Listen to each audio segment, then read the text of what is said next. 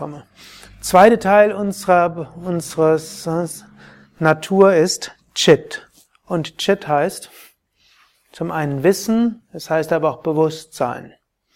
Gut, auf der einen Seite ist es Wissen und der Mensch will Wissen. Und egal wie viel wir wissen, wir wollen mehr wissen. Manche Menschen sind getrieben davon, mehr zu wissen. Kauft Bücher, man geht in Kurse, man geht in Seminare, besucht eine Ausbildung nach der anderen. Man schaut jeden Begriff im Internet nach. Inzwischen geht's ja auch mit Smartphone. Hm? Ich gehöre durchaus zu denen, die auch ein Smartphone haben. Und wenn ich in irgendeine Stadt gehe, sehe ich eine Kirche, will ich auch gleich wissen, hm? Wem ist sie gewidmet und was ist da die Geschichte. Und wenn ich das so ein bisschen weiß, dann kann ich reingehen und dann dort meditieren. Und irgendwie hilft es mir, mich einzustimmen auf diesen Ort, wenn ich vorher so ein bisschen was, was dort weiß. Also, hm. aber egal wie viel wir wissen, wir wissen nie genug. Und in der heutigen Zeit wissen wir es weniger als früher. Irgendwann heißt es, irgendjemand hat mal behauptet, Goethe sei einer der letzten Universalgenies gewesen, der hätte noch den größten Teil des Wissens seiner Zeit gehabt. Da wäre es möglich gewesen, dass ein Mensch alles Wissen haben kann. Ich glaube es zwar auch nicht, vielleicht alles akademische Wissen. Aber jeder Bauer hat sein eigenes Wissen. Jede Mutter hat ihr eigenes Wissen. Jede Kräuterfrau hatte ihr Wissen gehabt. Und das wird er nicht alles gehabt haben. Aber jetzt vom akademischen Wissen her stimmt das vielleicht, dass Goethe auf der Höhe seiner Zeit war, alles zu seiner Zeit von Physik, Medizin, Chemie, Biologie, was bekannt war über Geschichte und äh, Religionswissenschaft, all das, was über Geografie bekannt war zu seiner Zeit, scheint er alles gekannt zu haben und war nie zufrieden damit. Wie er ja auch im Faust irgendwo dann beschreibt. Heutzutage kann kein Mensch alles wissen, noch nicht mal über ein spezialisiertes Fachgebiet. Ein Kardiologe kann nicht alles über das Herz wissen, was heutzutage gewusst ist. Er kann noch nicht mal alles über die rechte, rechte Herzklappe wissen, was heute gewusst ist. Und egal wie viel wir wissen, wir wissen nicht genug. Aber wir haben den Drang zu wissen. In diesem Sinne, mehr zu wissen, ist vielleicht auch nicht falsch in diesem Sinne. Aber es ist nicht Faktenwissen, sondern mehr Wissen im Sinne von Verstehen. Da unsere wahre Natur Wissen und Bewusstsein ist und letztlich die Intuition das ist, was das höhere Wissen ist, ist all das, was zu mehr Verständnis führt, etwas, was Ausdruck unserer Seele ist, was etwas ist, was überdauert und in die Ewigkeit führt und was Menschen auch dauerhaft befriedigt. Wenn er irgendwo am Ende eines Tages oder einer Woche sagt, ich habe etwas verstanden, hm? wie fühlt sich das an? Irgendwie gut, oder? Hm? Wenn ihr dagegen nur gehört habt, hm? irgendwie neues Faktenwissen, wenn ihr irgendwas verstanden habt, und wenn dieses Verstehen dabei euer Bewusstsein ausdehnt, irgendwo einen größeren Kontext bringt, das ist immer Ausdehnung letztlich, dann ist etwas da. Vom yogischen Standpunkt aus das Wichtigste für Chit ist der Zugang zur Intuition, die Kultivierung von Techniken, die einen zur Intuition führen und damit einen Zugang zu einem intuitiven Verständnis der Menschen und der Welt. Letzte dieser drei Eigenschaften, Ananda. Ananda heißt Wonne, Glück. Es heißt aber auch Prema, ist auch eingeschlossen. Prema heißt Liebe. Bisschen vorsichtig muss man sein, das heißt, man sagt sogar, alle Menschen wollen glücklich sein, alle streben nach Glück. Auf der einen Seite ja, denn unsere wahre Natur ist Freude und Wonne und sie ist verknüpft mit Liebe. Aber Menschen streben nicht einfach nur danach, irgendwie ein bisschen glücklich zu sein. Im Sanskrit unterscheidet man von Ananda, von Sukha und auch von Mudita. Sukha hat mit H hat in unterschiedlichen Kontexten unterschiedliche Bedeutungen. Wenn es im Gegensatz gesetzt wird zu Ananda, Sukha und Mudita, ist Sukha so Sinnesvergnügen.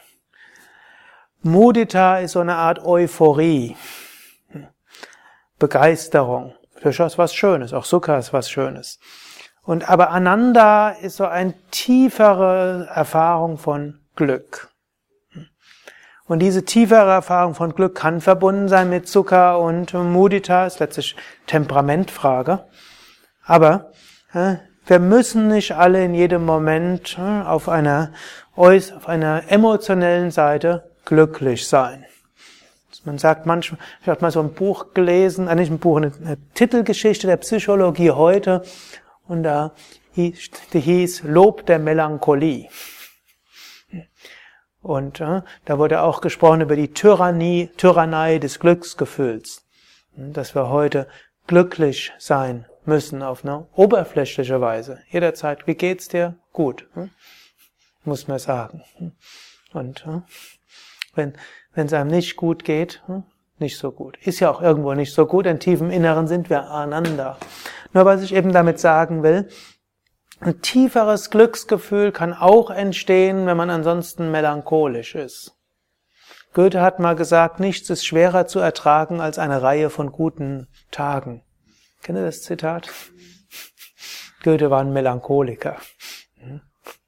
Die Melancholiker sind gar nicht mal so selten. In der Psychologie heute hieß, dass die Melancholiker hm, der Anteil der großen Denker war unter den Melancholikern höher als in dem Rest der Bevölkerung.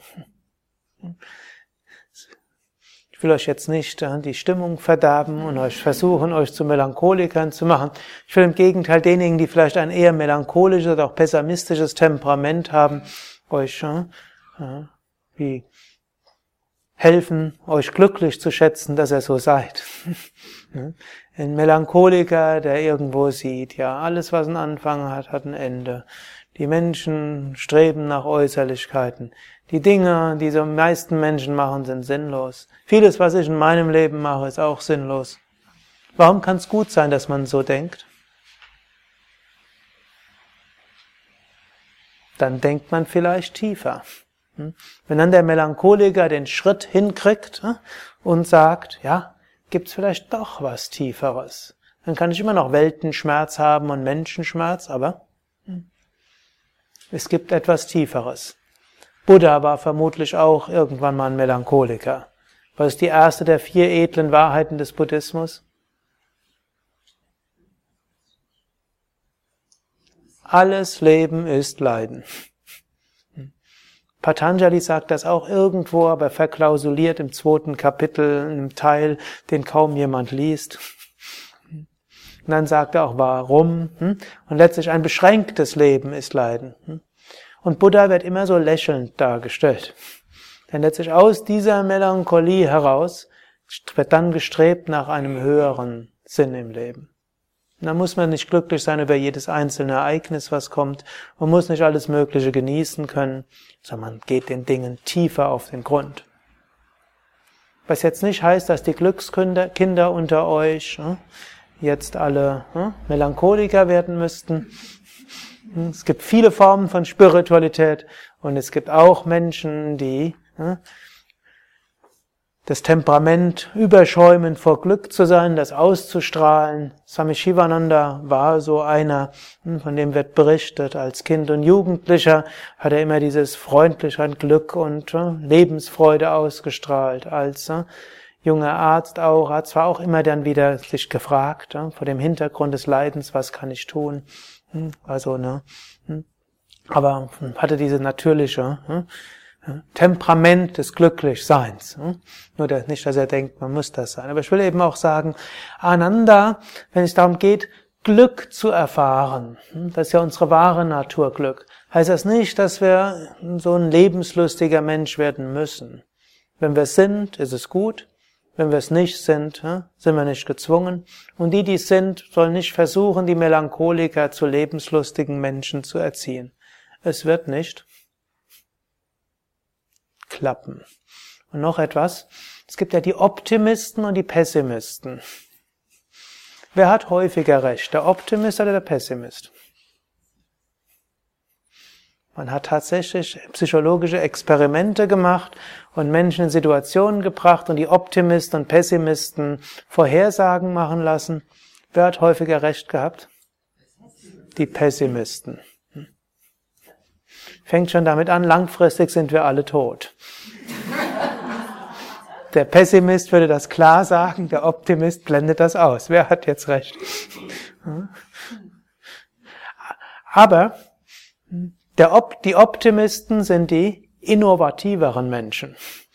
Die Optimisten hm, sind in der Lage, Neues herzustellen, neue Wege zu wagen, denn die gehen davon aus, es geht gut. Die Pessimisten gehen davon aus, es geht schief. Sie wissen aber, sie können die Optimisten nicht davon abhalten, also machen sie Vorkehrungen. Wenn die Optimisten nicht, äh, die nicht, die, nicht recht haben, dann habe hab ich irgendwas gemacht, dass äh, nicht alles zusammenbricht. Ich hätte zum Beispiel sehr gern, dass Atomkraftwerkbetreiber Pessimisten sind. Die würden dann nämlich alle schließen, auch ohne dazu gezwungen zu sein. Und auf eine gewisse Weise hätte ich auch gern, dass mein, wenn ich mal einen Chirurg brauche, dass der auch Pessimist ist. Und dann nur das macht, was nötig ist und nicht optimistisch. Ich schneide sie halt mal auf. Hm? hm? Und dann kann man weitersehen, wird schon gut gehen. Hm? Oder aber man braucht auch diese Optimisten. es kann ja sein, dass eine dieser Therapien doch anschlagen. Und es braucht diese Optimisten, die da, die das ausblenden, dass schon fünf Sachen, die sie probiert haben, schiefgegangen sind. Ich glaube, Thomas Arthur Edison hat, ich glaube, 200 verschiedene Versionen der Glühbirnen ausprobiert, bis dann eine, die, bis dann eine funktioniert hat und die die Welt revolutioniert hat. Okay, also Pessimisten haben ihren Platz und die Optimisten auch. Und wenn wir jetzt sagen, wir wollen tiefe Freude erfahren, dann heißt das nicht, dass ihr jetzt unbedingt zum Optimisten werden müsst, dass ihr Muditas werdet, die dann immer euphorisch durch die Welt gehen und bei jeder Blume in Verzücken ausbrechen. Sondern Ananda heißt, meine wahre Natur ist Freude. Und hinter dem ganzen Universum ist auch Freude. Und ich kann mit Mitleid auch leiden.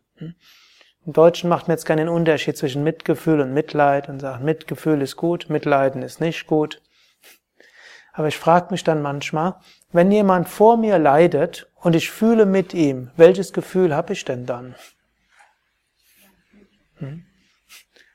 Wenn ein anderer leidet und ich fühle mit ihm, dann fühle ich sein Leid. Hm? Deshalb auf Englisch gibt's gar nicht den Unterschied, ist alles Compassion. Hm? Compassion wörtlich übersetzt heißt Mitleid. Passion heißt ja Leiden. Hm? Deutschen Leidenschaft gibt's auch Passion, heißt auch Leidenschaft. Hm? Und Compassion ist dann Mitleiden. Natürlich, es gibt auch einen Grund, weshalb der Unterschied gemacht wird. Mitleiden man kann so weit mitleiden, dass man richtig reingezogen wird und dem anderen nicht helfen kann. Nachher muss der andere versuchen, einen selbst zu trösten. Das ist auch nicht unbedingt hilfreich. Und dann muss er sein eigenes Leiden weniger intensiv darstellen, weil er Angst hat, er belastet den anderen zu sehr. Und Menschen in helfenden Berufen müssen sich ein bisschen von diesem Überwältigen des Leidens ablösen, dann mehr mitfühlen, aber nicht vollständig mitleiden. Nichtsdestotrotz, ne, Ananda und Prema heißt auch Liebe mit anderen Menschen, Mitgefühl mit anderen Menschen, Mitleid und letztlich inmitten von melancholischem und pessimistischem Temperament das Wissen, hinter allem steckt doch Freude. Und in diesem Sinne, auch wenn ich vorher ne, ein bisschen flapsig gesagt habe, die Muditas brechen in Entzücken aus bei jedem Blume, die sie sehen, hm, wir können, ich halte es für eine sehr gute Übung, die ich jeden von euch ermutigen will, immer wieder Momente zu haben, wo ihr Verbindung aufnehmt. Und dort habt ihr satt Verbindung zu einem Menschen, Verbindung zu einer Blume, Verbindung zu einer Pflanze, auch Verbindung zu einer grauen Wand. Das habe ich irgendwann mal auch gemacht, da war ich in, in Paris gewesen und ich hatte vorher die, diese Übungen gemacht, mich mit Bäumen zu verbinden. Und da war es das Zentrum, was ich das Yoga-Zentrum, wo ich dort war, war eben in der Gegend, wo aus einem Fenster rausgeguckt hat. Es gab nirgends einen Baum. Da habe ich gedacht, geht auch anders. Hm? Man kann auch auf Häuser, auf Himmel, man kann sich mit Menschen verbinden, auch mit einer Menschenmasse. Hm? Geht natürlich in einer Großstadt wie Essen vielleicht besonders gut. Hm? Wenn ihr irgendwo in der U-Bahn seid oder wenn ihr auf eine Straße guckt, Einkaufsstraße, und einfach mal die Menschen als Ganzes auf euch wirken lassen. Plötzlich ist Ananda, Freude da, plötzlich ist Prema da. Und hier kann man auch letztlich sagen, und alles, was er tut, aus Liebe heraus, und alles, was er tut, aus einer tieferen Freude heraus, all das ist auch wieder wirklich wert. Das ist das, was ein tieferer Sinn hat. Ein weiterer Ansatz, der vielleicht noch etwas praxisnäher ist, auch vielleicht entscheidungsnäher.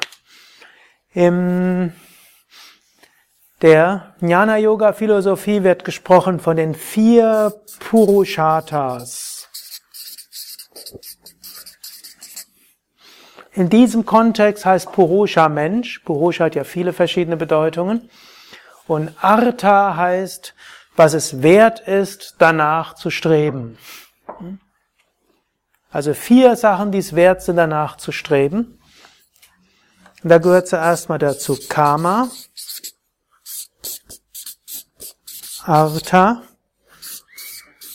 Dharma und Moksha. Karma heißt jetzt hier Sinnesbefriedigung. Artha heißt hier finanzielle Absicherung und letztlich auch Erfolg und Geld und Macht. All das steckt hier drin. Dharma ist ein, hat zwei verschiedene Bedeutungen. Das heißt zum einen, schreibt einmal ein Wort Gutes bewirken.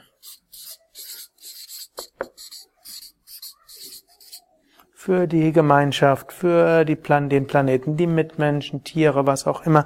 Dort man merkt, was für einen, was man von innen heraus merkt, was man machen will. Und das zweite ist Selbstentfaltung.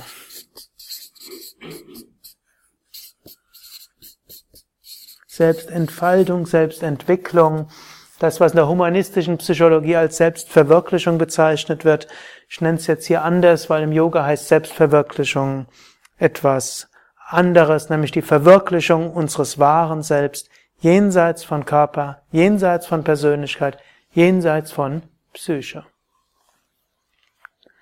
Schließlich, Moksha ist Verwirklichung, höchste Verwirklichung, Befreiung. Ich nenne es mal Erleuchtung, das dürfte das.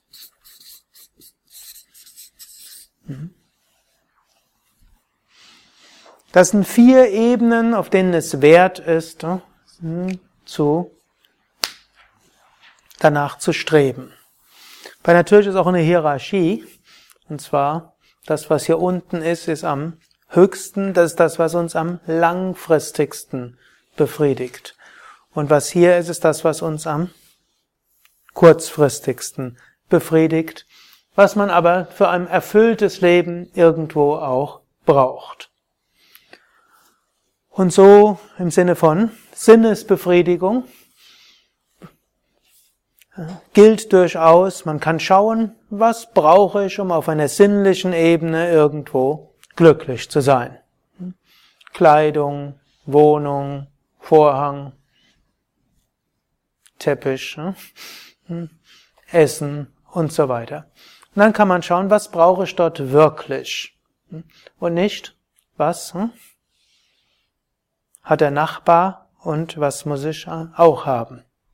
Same Vishnu hat manchmal die, den Witz gemacht, westliche Zivilisation heißt, Dinge zu kaufen, die man nicht braucht, mit Geld, das man nicht hat, um Menschen zu beeindrucken, die man nicht mag.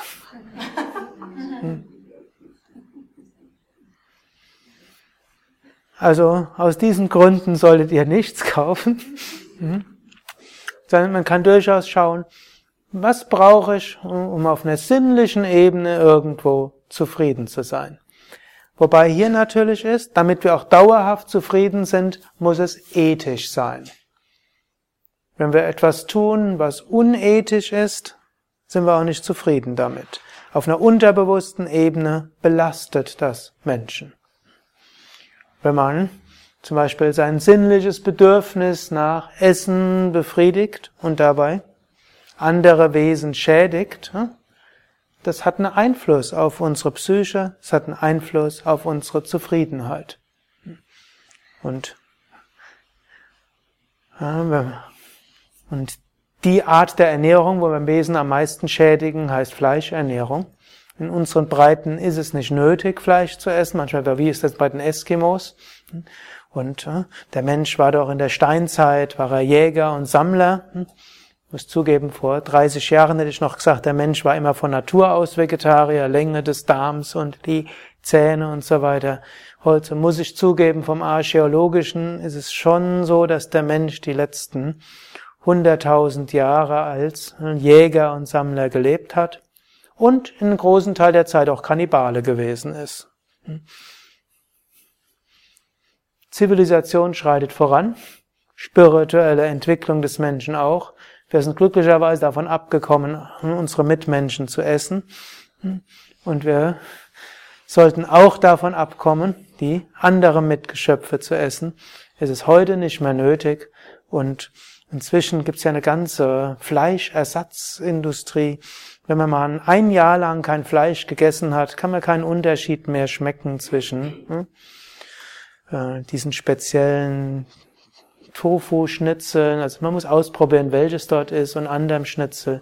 Selbst ein Unterschied zwischen Kuhmilch und Dinkelmilch wird man kaum mehr schmecken.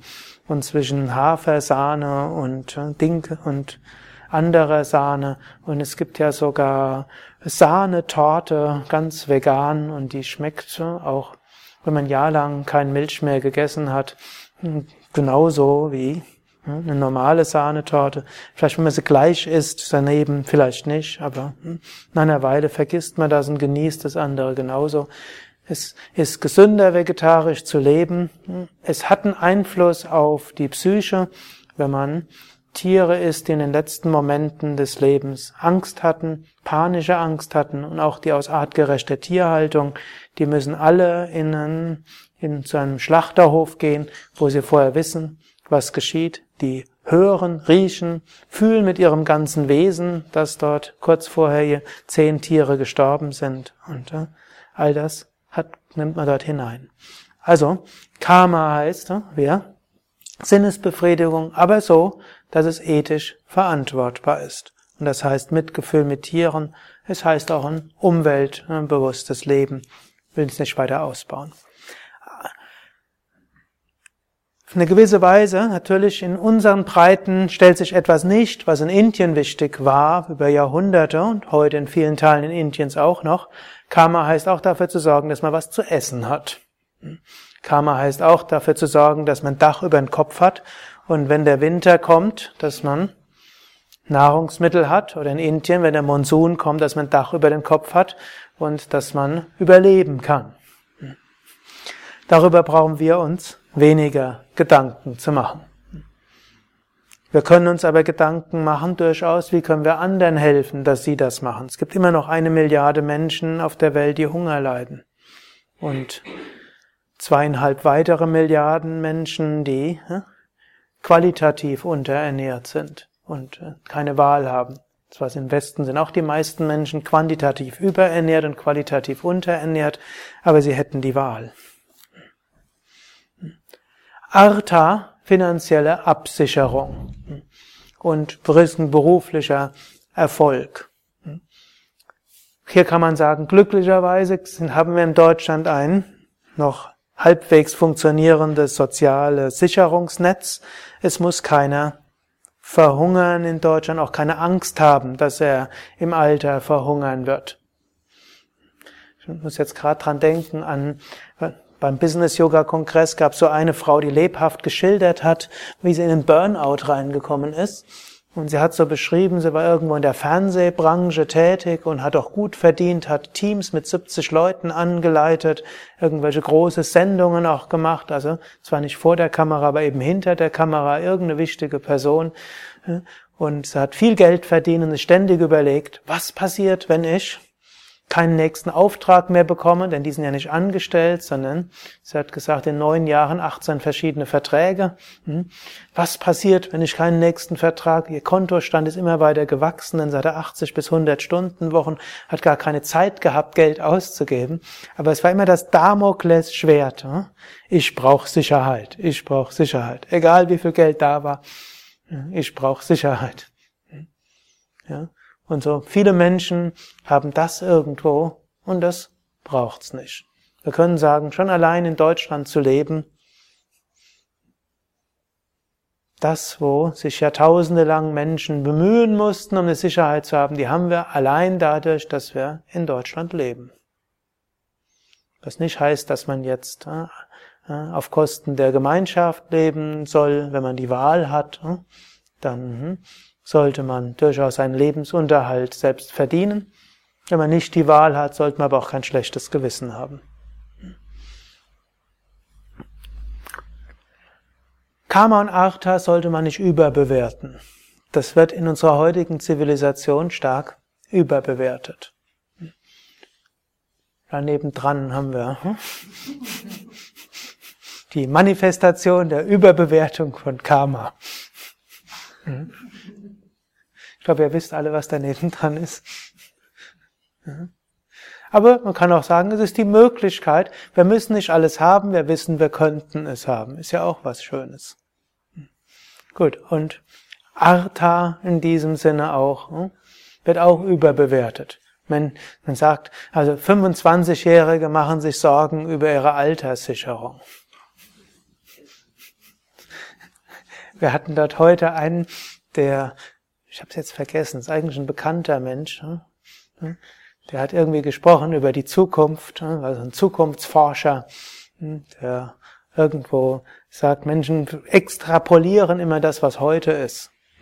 So ähnlich wie angenommen, hm, es gibt ja die berühmte Sache, wo am Ende des 19. Jahrhunderts gab es die Vorhersage, Mitte des 20. Jahrhunderts wird New York im Pferdemist ersticken.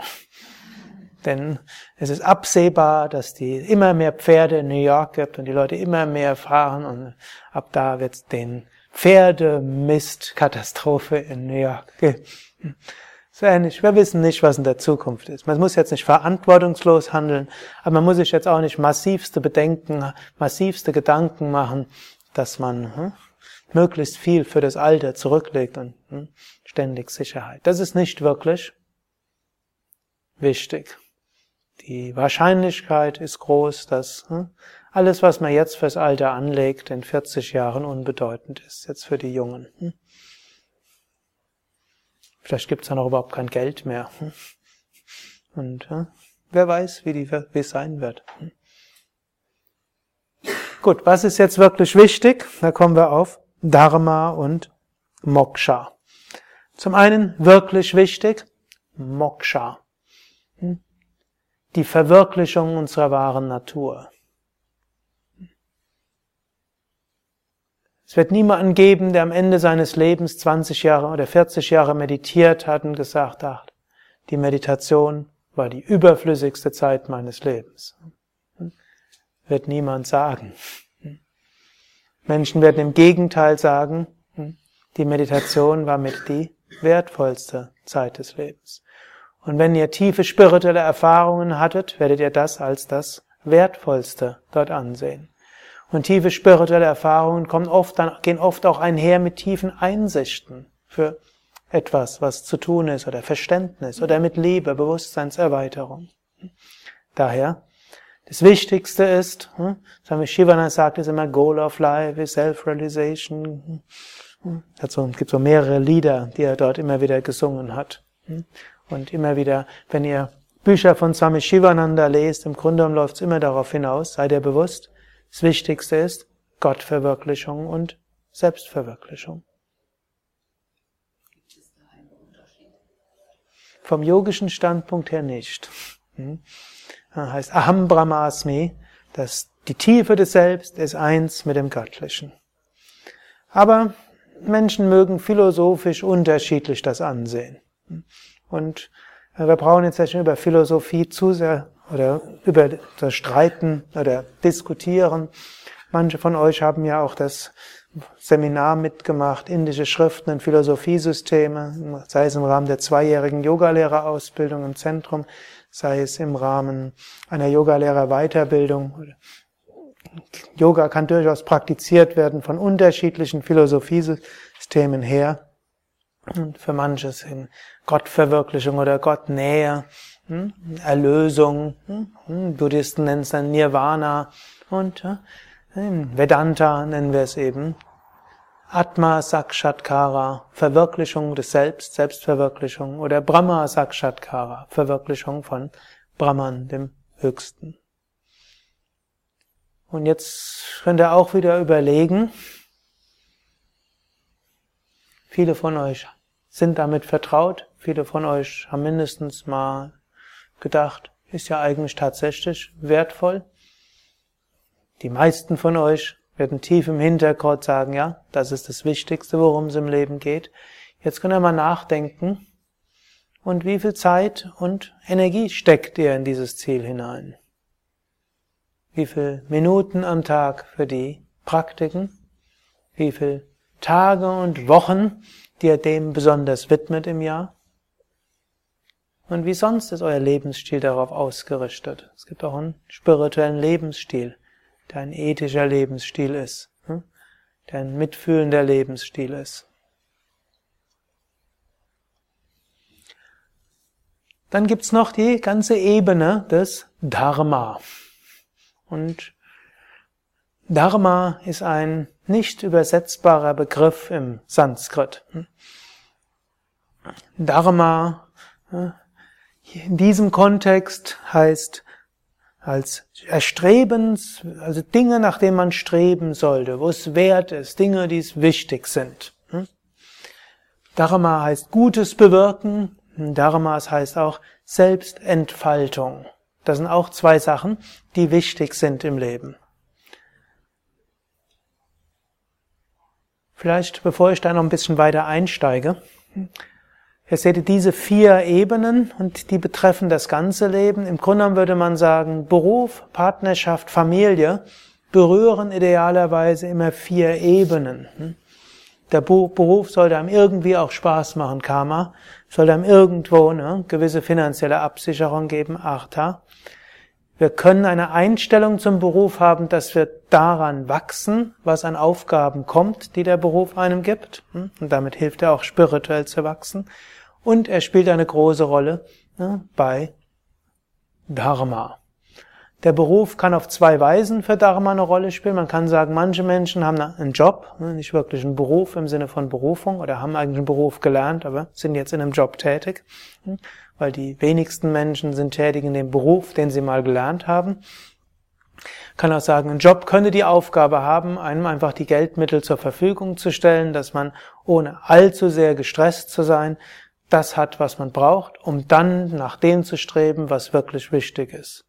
Und dann engagiert man sich in seiner Freizeit für etwas anderes, hm? irgendeinen gemeinnützigen Verein oder besonders hm? eine engagierte Mutter oder Vater oder hm? aber nicht, aber im Sinne von hm? wirklich etwas auch bewirken wollen hm?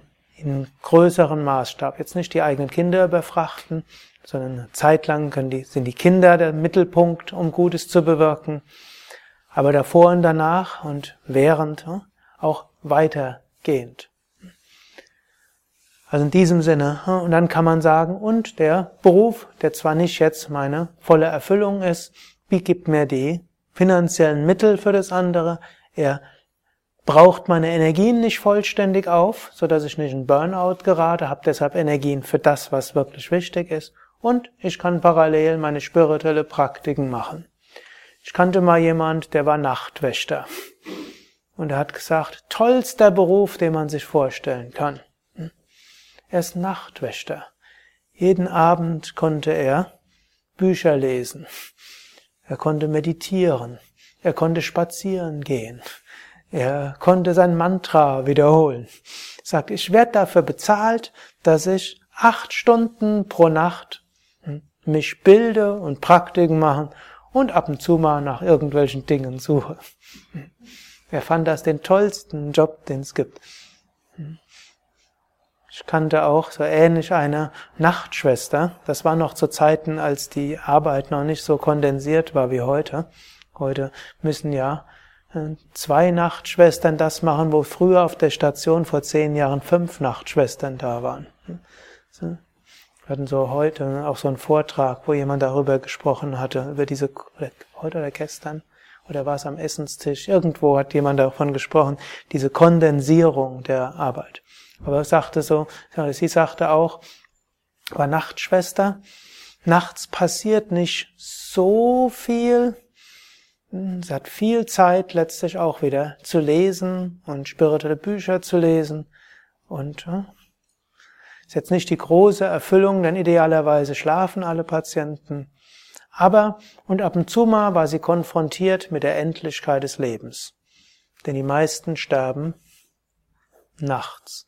Und zwar ohne, dass ein Arzt noch letzte Wiederbelebungsmaßnahmen. Das wäre spirituell so gut gewesen, diese Phase. Hm, irgendwie viele Jahre, fünf oder sechs Jahre als Nachtschwester. Hm. Also ich will das eben auch sagen, so kann Beruf auch sein. Nicht jeder Beruf muss gleich die Berufung sein. Aber war eben zuträglich, dann diese beiden Personen hatten sich ansonsten engagiert für Gutes. Die waren ja nicht ansonsten, haben einfach nur ihr ja, den Tag verplempert, sondern haben sowohl spirituelle Praktiken gemacht als auch ja, engagiert für etwas Gutes in der restlichen Zeit, die sie dann eben auch hatten.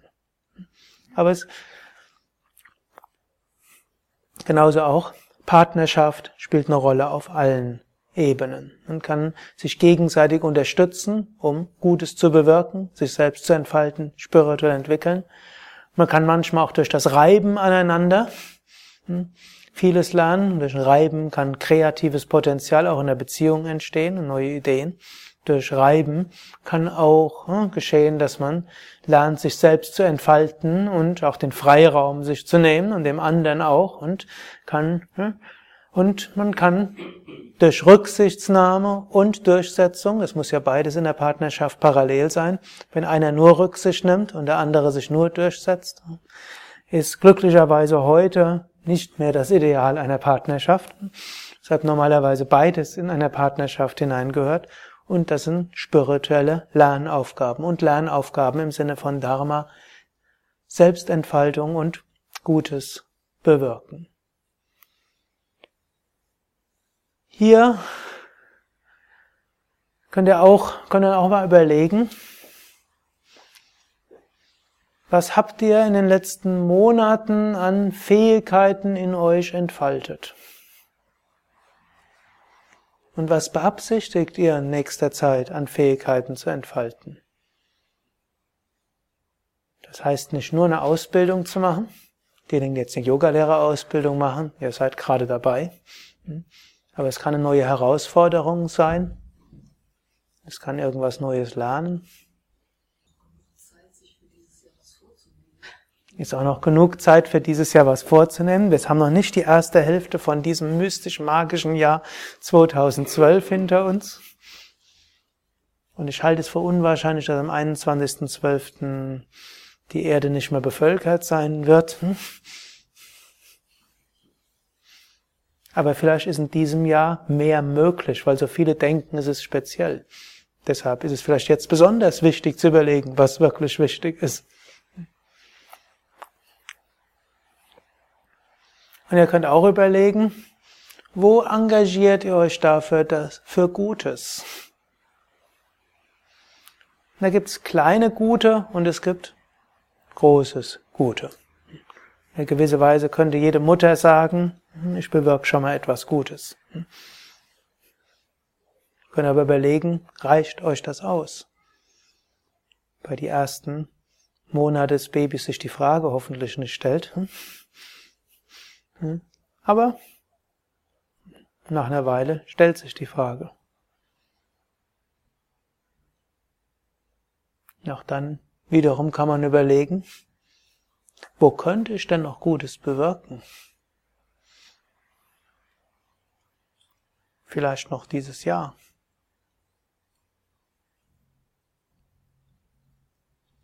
Manche werden vielleicht feststellen, eigentlich bewirke ich ja viel Gutes. Ich bin Krankenschwester, ich bin Physiotherapeut. Und auch wenn die heutige Arbeit, die heutigen Arbeitsbedingungen so sind, dass ich nicht so arbeiten kann, wie ich eigentlich denke, das sein müsste, eigentlich bin ich von morgens bis abends dabei, Gutes zu tun. Dann könnte, man, könntet ihr überlegen, ich könnte mich mir dessen ja bewusst machen. Jeden Morgen, heute bewirke ich Gutes. Und auch wenn mir die drei Fälle, wo ich denke, da habe ich nicht, da kann ich nicht machen, was ich eigentlich machen müsste, wirklich an die Substanz gehen. Es gab 20 andere oder drei andere, denen ich wirklich helfen konnte. Das ist gut, sich dessen bewusst zu machen. Ich bewirke Gutes. Und es ist wert, das, was ich tue. Auch wenn ich es nicht so gut tun kann, wie ich es kann. Oder manche, die vielleicht in gewinnzielorientierten Unternehmen tätig sind, die eigentlich irgendwas verkaufen, was kein Mensch wirklich braucht, weil es schon genügend gibt. Und wenn es die Firma nicht gäbe, dann wären andere Firmen ganz überglücklich. Auch dann kann man überlegen, auch damit könnte ich vielleicht, vielleicht könnte ich etwas anders mit meinen Kollegen umgehen. Und dadurch, dass ich freundlich zu ihnen bin, bewirke ich etwas vielleicht zu Kunden anders umgehen. Dadurch, dass ich so mit umgehe, berühre ich sie. Vielleicht kann ich so Gutes bewirken. Und vielleicht kommt jemand zum Schluss, nee, so wie ich jetzt bin, was sollte man dann machen?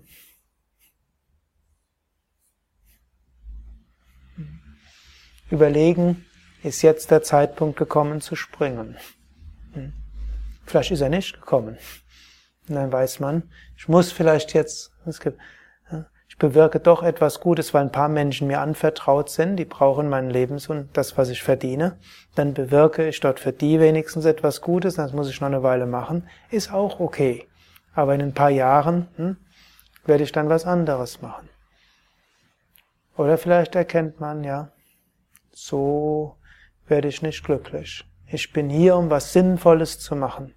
Und ich habe Talente und Fähigkeiten und Möglichkeiten. Nee. Ich muss nicht auf den Burnout warten, um dann gezwungen zu sein gab so, der Rüdiger Dahlke hat auf einem Business Yoga Kongress so einen Vortrag gehalten über Burnout. Es hat ja Krankheit als Sprache der Seele, ist ja eine seiner vielen Themen, die er so hatte. Sei von Krankheit als, Krankheiten zwingen einen dazu, etwas zu tun, was man auch ohne die Krankheit hätte machen können. Und ein Burnout zwingt einen zu zwei Sachen. Erstens, sich intensiv mit Sinnen auseinanderzusetzen, weil das ganze Leben einem plötzlich sinnlos erscheint. Und zum Zweiten, es zwingt einen in der Gegenwart zu sein und nicht alles in die Zukunft zu verschieben, denn einer im Burnout kann nicht an Zukunft denken. Wenn er an Zukunft denkt, kommt dann Panik und die Vergangenheit ist so weit weg. Wenn mir jemand im Burnout sagt, in drei Monaten wird es schon besser sein, kann der überhaupt nichts damit anfangen. Wenn man ihm erzählt, vor sechs Monaten hat es dir doch noch Spaß gemacht, dann ist das für den wie jemand ganz anderes. Wir müssen nicht auf Burnout warten.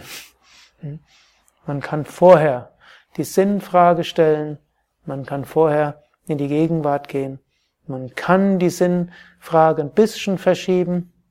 Wir müssen nicht alles sofort und gleich machen, aber man kann überlegen, wenn ich sie jetzt schon Jahre verschoben habe, hm, ist das richtig. Und manchmal kommen wir einfach zum Schluss eigentlich das, was ich mache, ist gut. Es gibt hier in der Ankündigung noch ein paar Fragen, die sehr gut sind, hm, die ich euch nochmal vorlese, die ihr euch auch nochmal stellen könnt. Hm.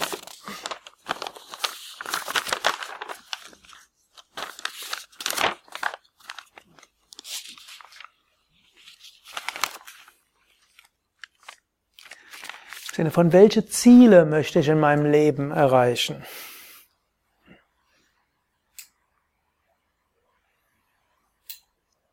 Nicht jeder muss ein Ziel erreichen. Hm? Man kann auch sagen, mein Ziel ist, aus dem Moment heraus zu leben und auf göttliche Inspiration zu warten und das zu tun. Aber es gibt Menschen, die haben Ziele. Und wenn man das weiß, dann ist es auch gut, denen zu folgen und sie nicht äh, zu verschieben. Wenn ich alle Möglichkeiten hätte, was würde ich in meinem Leben verändern? Ich habe da schon die Frage gestellt, als ihr die Ankündigung gelesen habt.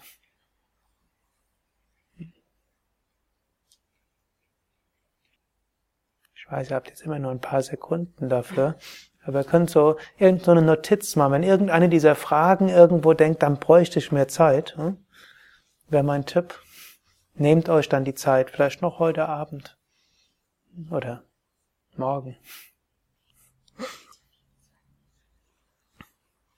Was bedeutet Glück und Zufriedenheit für mich?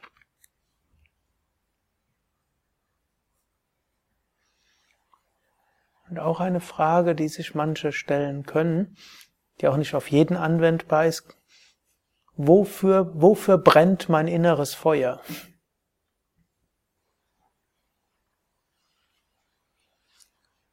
Dann könnt ihr nochmals zwei Minuten überlegen, vor dem Hintergrund von all dem, womit ihr euch jetzt beschäftigt habt, die letzten anderthalb Stunden. Gibt es etwas, was ihr jetzt vielleicht tatsächlich kurzfristig ändern wollt, also die nächsten vier Wochen.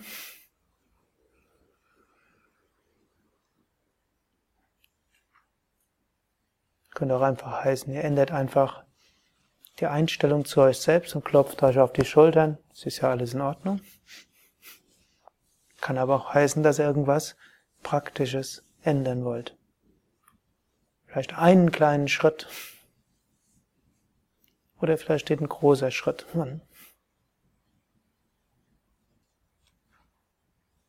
Dann kann er noch überlegen, mittelfristig. Vor dem Hintergrund, was vielleicht für euch wichtig ist im Leben, gibt es etwas, wo er denkt, was er die nächsten zwei Jahre hm, einleiten wollt.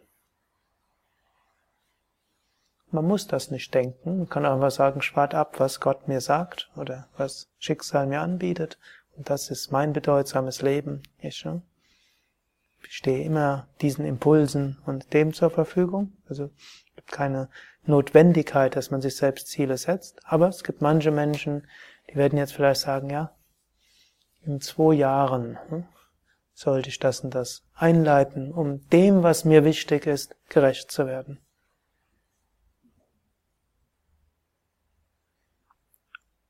Wenn ihr in langen Kategorien denken wollt, hm, nicht jeder muss das, wie gesagt, der reine Bagda, hm, also Gott hingebungsvolle, der sagt, ich vertraue mich ganz an, macht das nicht, aber, oder muss es nicht machen, so, aber Raja Yogi würde es machen.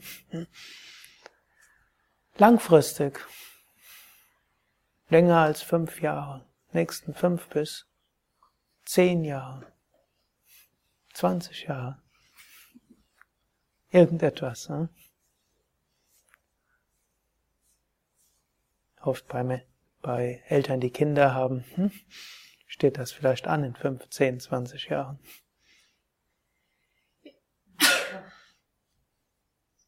Vielleicht auch bei solchen, die pflegebedürftige Eltern haben. Auch da kann es anstehen, 15, 20 Jahre. Hm? Um dann zu sagen, so, kann auch. Aber es kann auch einfach sein, die Umstände, die man jetzt hat, man traut sich nicht, sie jetzt zu ändern. Vielleicht in 5, 10, 20 Jahre.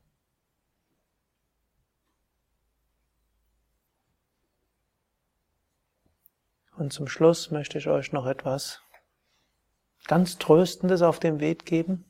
Etwas hoffentlich Entspannendes, nicht, dass ihr euch stresst, ein sinnvolles Leben führen zu müssen. Vom Karma-Standpunkt aus kann man kein sinnloses Leben führen. Denn die Philosophie des Karma sagt, wir kriegen automatisch die Lernlektionen, die wir brauchen, um daran zu wachsen. Und deshalb es ist nicht möglich, ein sinnloses Leben zu führen. Wir können es bewusst sinnvoll und sinnhaft führen oder wir können es unbewusst sinnhaft führen. Wir können kein sinnloses Leben führen, ist gar nicht möglich. Hm? Deshalb, ihr müsst euch auch nicht stressen im Sinne von, wenn euch zu all dem wenig einfällt, dann geht einfach davon aus, das, was auf euch zukommt, ist das vom Schicksal geschickte, dass ihr daran wachst. Und ein Sinn kann auch sein, das bewusst anzugehen im Hier und Jetzt. Hariam Tatsat. Loka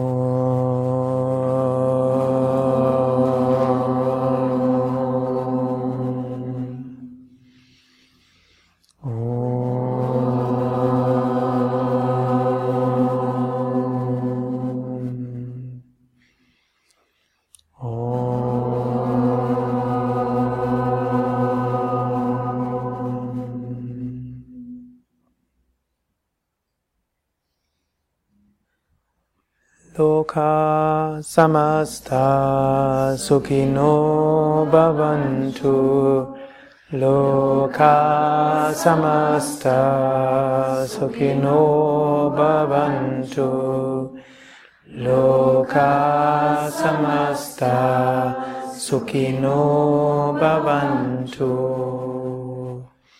Mögen alle Wesen Glück und Harmonie erfahren. Om Shanti Shanti Shanti. Om Frieden Frieden Frieden. Om Bola Satguru Shivananda Maharaj Ki Jai. Bola Shri Vishnuvananda Maharaj Ki Jai